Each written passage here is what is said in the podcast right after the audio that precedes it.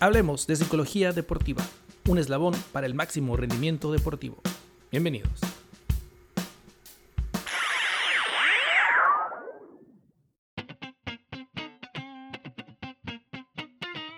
¿Qué tal amigos? Muy buen día, bienvenidos a un episodio más de Hablemos de Psicología Deportiva, podcast que se transmite desde Mexicali, Baja California, y la incorporación ya de Tania López eh, Yáñez, que se contacta desde Monterrey, Nuevo León. Entonces, no nada más es de Mexicali donde se transmite ya este podcast. Y por cierto, le doy la bienvenida a Tania. ¿Qué tal, Tania? Buen día. Hola, buenas tardes, buen día. Bueno, ya estamos listos entonces para continuar con el podcast, un episodio más. El, el, tema pasado fue relacionado a una entrevista que tuvimos por parte de la PAFRIS, asociación a la que pertenezco, con Jorge Almeida, un especialista en el tema de la recreación, un tema anterior a ese. Iniciamos a hablar directamente sobre lo que es el entrenamiento mental. En aquel momento, en aquel primer momento, hablamos un poco de las emociones. Tania ya nos comentaba algo de su experiencia, compartimos al, respecto, ¿no?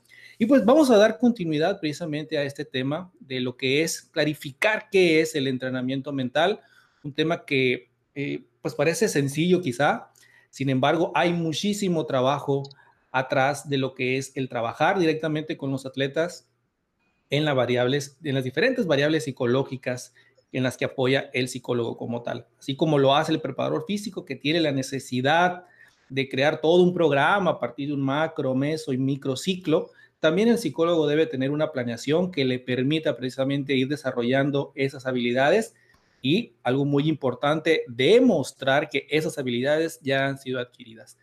Ya en algún momento pues hablamos de lo que, o definimos lo que es el entrenamiento mental, abordándolo un poco de las emociones. Continuaremos ahora con un aspecto también muy importante que tiene que ver con la parte de la motivación, la parte motivacional, ¿cierto? Sí, así es. Hablaremos sobre la motivación, que creo que es una variable que se comenta mucho sobre los entrenadores. Creo que cuando piensan psicología del deporte, bueno, yo me he encontrado de que piensan eso, ah, es para motivar. O sea, luego, luego, porque a mí me han llamado para esta parte de, no, es que mi, equipo, ocupa motivación o darles una charla motivacional. Entonces, es importante aclarar qué es la motivación y pues también cómo se trabaja desde el aspecto mental. Sí, precisamente, ¿no? Precisamente coincido contigo en que de repente llegan el lunes y me dicen, ¿sabes qué, Felipe? Pues el sábado hay una competencia, necesito que los motives. Pues digo, no funciona así, ¿no? Eh, digo, es el pensamiento que uno tiene, sin embargo, también uno entiende que puede haber cierto desconocimiento de lo que es esta parte de la, de la motivación, de cómo se trabaja y del tiempo que se necesita para motivar. Y me parece que aquí muchas veces confunden la motivación con la activación.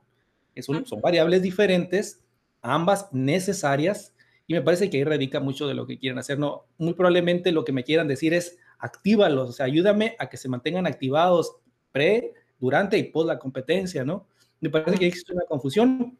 Abordaremos posteriormente la parte de la activación cognitiva o fisiológica como apoyo de la psicología deportiva. Ahora abordaremos la parte de la motivación. De alguna manera podemos entender de manera teórica, tomando de la psicología, que hay la, motivación extrínseca y la motivación intrínseca, ¿cierto? Sí. Eh, de hecho, hablando, por ejemplo, de la competencia, eh, también hablando de la activación y todo, que antes de una competencia el atleta ya no ocupa motivarse porque ya está motivado porque va a competir. Entonces también hay surge esta eh, confusión. Y hablando sobre la motivación intrínseca y extrínseca, la motivación intrínseca es todo lo que viene de adentro, ¿no? La misma palabra lo dice, intrínseco, de, que son la pasión, puede ser el gusto por el deporte, el, el, estar ahí por, porque están con sus compañeros, está conviviendo, y lo extrínseco, pues todo lo externo, del, el premio, que el entrenador lo está presionando incluso, o el, hecho de querer ganar ya es algo extrínseco. Sí, de, de, buena manera podemos entenderlo como esta parte del deseo, ¿no? Yo deseo verme de tal manera, deseo sentirme como ganador, como triunfador, como puede ser una parte intrínseca. Y una parte extrínseca, quizás ese reconocimiento que se puede hacer desde los medios de comunicación, para decir esta persona fue campeón, eso es precisamente uno de los reconocimientos más grandes que se puede hacer para un deportista. Y aquí, por supuesto, que resulta muy importante esta, esta variable. Después de la autoconfianza, me parece que la motivación viene a ser ese, ese aceite que le da fuerza al motor. ¿Qué te parece esta analogía? El aceite que hace que el motor funcione. Porque muchas veces... Adelante, le Ah, sí, sí, tienes razón, porque la motivación es lo que lleva al deportista al querer levantarse en la mañana, a entrenar súper temprano. A mí que me ha tocado trabajar con deportes que se levantan a las 5 de la mañana y no es fácil, o sea, levantarse a esa hora, o sea, y como la misma, aquí tengo un concepto de la motivación por Cowden eh, et al. Y dice, la motivación es la dirección que toma el individuo para alcanzar sus objetivos o satisfacer una necesidad. Y es esto, las conductas, la dirección que tienen, ¿para qué lo estoy haciendo? Entonces, si no hay un para qué, pues no, no funciona o no lo hace. Sí, exactamente, ¿no? La, la, la actitud al momento de entrenar incluso puede haberse mermado. Y eso es lo que me gustaría dejar muy en claro, ¿no? Muchas veces pensamos que la motivación siempre le voy a traer al 100. Y la verdad, la realidad es que hay momentos en que puedes andar con la motivación, con esas ganas, con ese ímpetu muy por debajo de lo que se podría esperar, pensando que vas a llegar a ser un, jugador olímpico, ¿no? Pero también hay donde pasa que de repente entran dudas de, a ver, quiero seguir haciendo esto, hoy estoy muy cansado, muy cansada. ¿Qué pasa si descanso solamente un día? Ahí puede estar afectando algo, o bueno, puede estar viéndose que la motivación no es constante. También eh, algo que complementa la, motivación, por eso mismo que dices que no es constante, de que hay días que te sientes motivados, hay días de que te preguntas por qué estás haciendo esto, está la disciplina que la disciplina es el hecho de hacer las cosas, quieras o no quieras, tengas ganas o no tengas ganas. Y hace poquito tuve, un live el viernes pasado donde me preguntaron, Tania, ¿qué es más importante, la motivación o la disciplina? Y yo dije, para mí, las dos cosas. Muchos creen que la disciplina es lo que te lleva al éxito, o sea, que solamente la disciplina. Y sí, pero también el, puede haber disciplina sin motivación, pero la, disciplina sin motivación no se, no se disfruta. Eh, les puse un ejemplo que, que, leí por ahí, decía, era una pianista y dice que era muy buena para tocar el piano y era disciplinada porque iba todos los días a su clase y practicaba como debía practicar, pero ella practicaba porque su mamá se, lo decía y no tenía la motivación de hacerlo. Probablemente sí una motivación, se podría decir externa, era, era una, eh, ¿cómo se podría decir? Ay, se me fue la palabra. Eh, bueno, no, era una motivación externa, pues negativa, porque estaba obligada. Sin embargo, ella no tiene la motivación intrínseca de ir, pero era disciplinada. Entonces, eh, la disciplina por sí sola no, no significa que es algo súper positivo, sino que tiene que ver de los dos, como un equilibrio. Sentirme pues, motivado es bueno y las veces que no me siento motivado, pues recurrir a la disciplina. O sea, lo hago por disciplina y lo hago porque sé que esto me va a acercar a mi, a mi objetivo. Así es, efectivamente. Y precisamente esta parte que, que, manejas muy bien, muy acertada, esta parte de, la, de, la, de ser disciplinado, el crear, el forjarse un horario, tenerlo bien definido, eso ayuda, es una de las estrategias precisamente que alienta la parte de la motivación. Y aquí, antes de seguir avanzando un poco más, me parece que cuando hablamos de la, de la motivación, eh, tenemos que abordar, o bueno, por lo menos desde mi experiencia así ha sido, el abordar el tema de la autoeficacia, un concepto que resulta muy importante precisamente cuando hablamos de la motivación, que lo podemos eh, entender como esa habilidad para realmente que el deportista tenga la posibilidad de evaluar objetivamente sus habilidades, porque puede, puede ser que al momento de que estamos intentando un, nuevo, un nuevo movimiento, emprender una nueva, una nueva técnica, el, el, muchacho, el joven, el adulto incluso puede llegar a, a, desmotivarse a partir de que no ve avance. Entonces, el tener un autorreconocimiento, el, el trabajar pues la autoeficacia, resulta muy importante precisamente cuando tratamos de, de, de, motivar. Que motivar muchas veces lo vemos quizás como ciertas variables o como una actividad que se realiza a partir de, un solo, de una, sola, una sola estrategia, cuando uh -huh. en mi experiencia también ha sido que la motivación, para que haya motivación, tiene que estar involucrado el staff técnico. Sí, así es.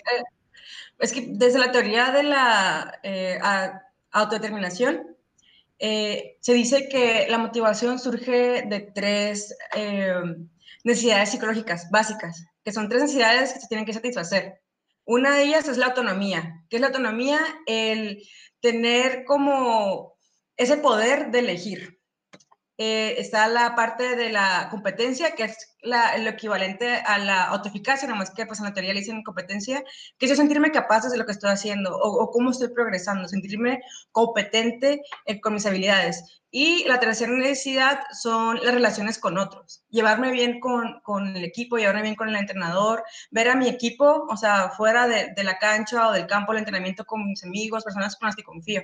Entonces, al satisfacer esas tres necesidades, pues surge la motivación. Y también depende mucho del entrenador, cómo la satisfaga y pues del, del, del grupo técnico. No solamente se, se, trabaja desde el atleta, sino también pues es en, en conjunto, es algo multidisciplinar. Sí, efectivamente, y me parece que complementa muy bien este último comentario que yo hacía a, a crear precisamente un entorno que sea de apoyo, que sea motiv que, que, motive pues para que llegue al entrenamiento.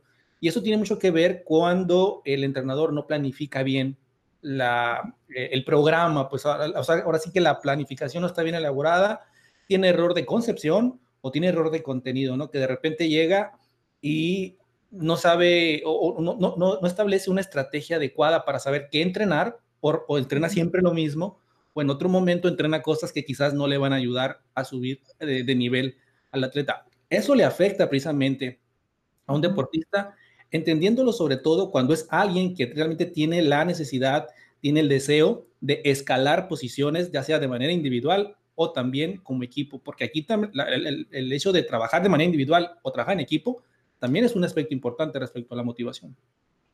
Sí, así es. Esta parte que hablas de, de, los entrenadores, por ejemplo, también el hacer los entrenamientos muy cargados, que llega al sobreentrenamiento, también desmotiva o es un factor que puede llegar a la, a la desmotivación porque pues una pues es el aburrimiento, como dijiste, que sea todo lo mismo, lo mismo y también que sea muy, que no haya estas partes de, del entrenamiento que es el descanso activo, el que sea muy cansado también, es como, ay, o sea, sí quiero, pero pues mi cuerpo físicamente no me lo, no me lo permite. Y también, eh, hablando, por ejemplo, de la necesidad de relaciones, yo me he encontrado con entrenadores que ponen a competir a sus propios eh, entrenados, o sea, de, de, manera tóxica, se podría decir, o de manera no adecuada. O sea, como, no, pues es que eh, ellos son, ella es mejor que tú, es, es mi favorita, y todo eso también eh, desmotiva al atleta a seguir ahí, ya es como que ya no queda eh, con el gusto por ir o relacionarse con sus compañeros o empezar a ver a sus compañeros como competencia y a la hora de jugar, en vez de cooperar o colaborar, eh, empiezan a competir en, en, cancha y es cuando sucede de que se clavan con el balón, en el, en el caso del fútbol o en el básquet, y, y, es esta parte también del, del entrenador, cómo maneja el equipo. Claro, y otra de las estrategias precisamente que se utiliza, por ejemplo, es el establecimiento de reglas que se tienen que aplicar de manera homogénea, iguales para todos, cuando se establece algunos eh, algunos programas de, modificación de conducta, por ejemplo, o cuando se establece el costo de respuesta.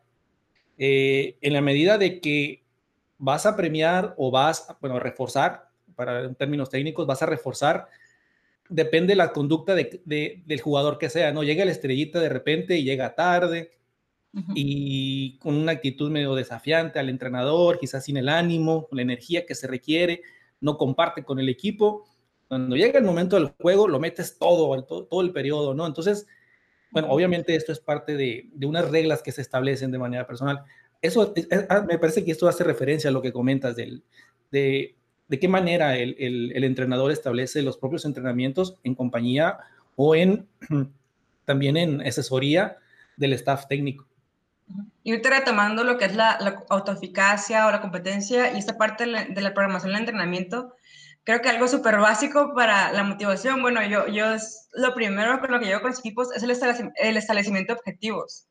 Eh, porque a veces no tienen, sí tienen objetivos, pero no los tienen claros o no cuentan con las cinco características del SMART, que es lo más común, que, sean específicos, que sean medibles, alcanzables, realistas y que tengan un tiempo determinado. Entonces también la, autoeficacia y la autoconfianza se trabaja con objetivos también, o sea, se puede trabajar también con objetivos de, no sé, puede ser alguna debilidad o, marcar tantos goles en tanto tiempo y si lo cumples, pues vamos al, siguiente nivel. Entonces eso también mantiene al atleta de, ah, no, mira, sí lo estoy logrando, o ya logré este objetivo, vamos por el siguiente. O también enseñarles de que, pues, para un objetivo a largo plazo se necesita tener objetivos más cortos, a corto plazo, mediano plazo o metas. Entonces serán pasos que los van a llegar a, su objetivo final. Y eso también no, los ayuda a, a, mantenerse de que, ah, mira, sí lo estoy logrando, sí estoy haciendo. Porque cuando son objetivos también muy a largo plazo, lo ven tan lejano que llega un momento que se frustran, de que sienten que no han logrado nada Y es por eso mismo de que no, no partieron su objetivo en metas más pequeñas.